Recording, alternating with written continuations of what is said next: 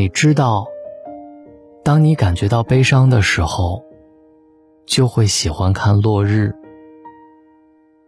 如果有人钟爱着一朵独一无二的、盛开在浩瀚星海里的花，那么，当他抬头仰望繁星时，便会心满意足。他会告诉自己：“我心爱的花在那里，在那颗遥远的星星上。”可是，如果羊把花吃掉了，那么对他来说，所有的星光都会在瞬间。黯淡无光，而你却认为这并不重要，因为忘记自己的朋友是一件悲哀的事情，并不是每个人都有朋友。如果我忘记了小王子，那我就会变得和那些除了对数字感兴趣、对其他事都漠不关心的大人们一样了。我那时什么也不懂。我应该根据他的行为，而不是根据他的话来判断他。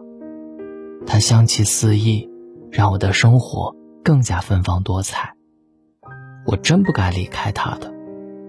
我早该猜到，在他那可笑的伎俩后面，是缱绻柔情啊。花朵是如此的天真无邪，可是我毕竟是太年轻了，不知该如何去爱它。我并非如此弱不禁风，夜晚的凉风对我倒有好处。我是一朵花儿啊！我在想，星星们闪闪发光，是不是为了要让每个人找到回家的路？他说：“看，我的那颗星星，恰好在头上，却距离如此遥远。”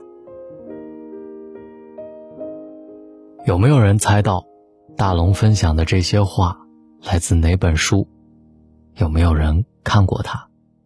这些文字和话启迪了很多人，不光是孩子，还有大人。这本书叫做《小王子》，它是由法国作家圣艾克苏佩里于1942年写成的著名文学短篇小说。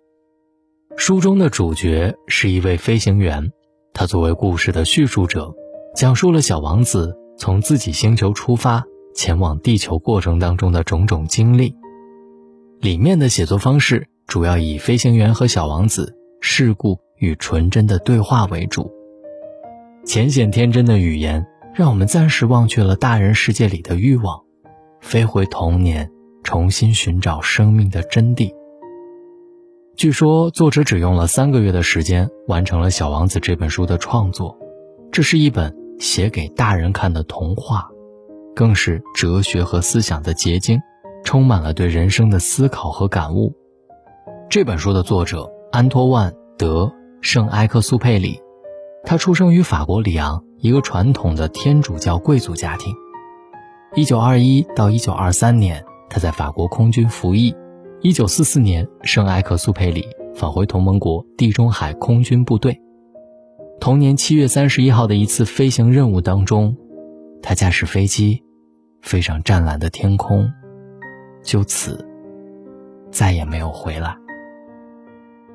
作者在写《小王子》的时候已经是不惑之年，故事里也有他对自己婚姻的反思，强调了爱和责任的重要性。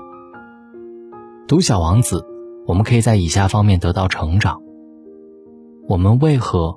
会成为那个曾经讨厌的大人。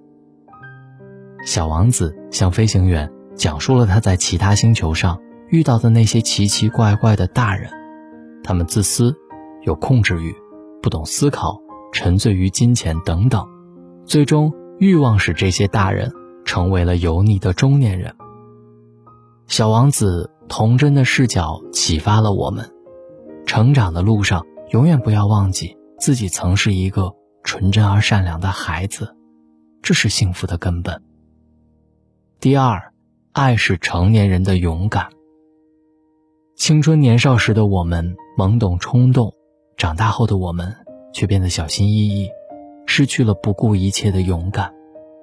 小王子教会我们：当我们心中充满了对对方的爱意，承担起爱的责任，我们就会获得爱的勇气。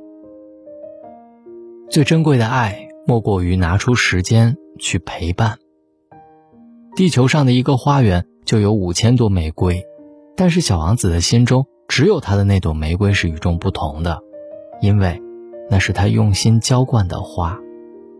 在任何一段感情当中，最重要的就是你为之付出的时间。时间，让爱显得特别。大龙的读书会打开了这本再经典不过的小王子，希望我的拆解能对你看这本书有帮助。如果你看过，在大龙的读书会上，你一定能听到不同的观点和角度。如果你还没看过，让大龙带你拆解这本小王子吧。我将在大龙的读书会上。分享《小王子》的详细拆解。如果你想听到这本书拆解的部分，加入大龙的读书会就可以了。直接扫描文中的二维码，或者把你的微信打开，点开右上角的小加号，添加朋友，最下面公众号搜索“大龙”这两个汉字，看到那个穿着白衬衣弹吉他的小哥哥，先关注我，回复“读书”就可以加入大龙的读书会了。我们书里见。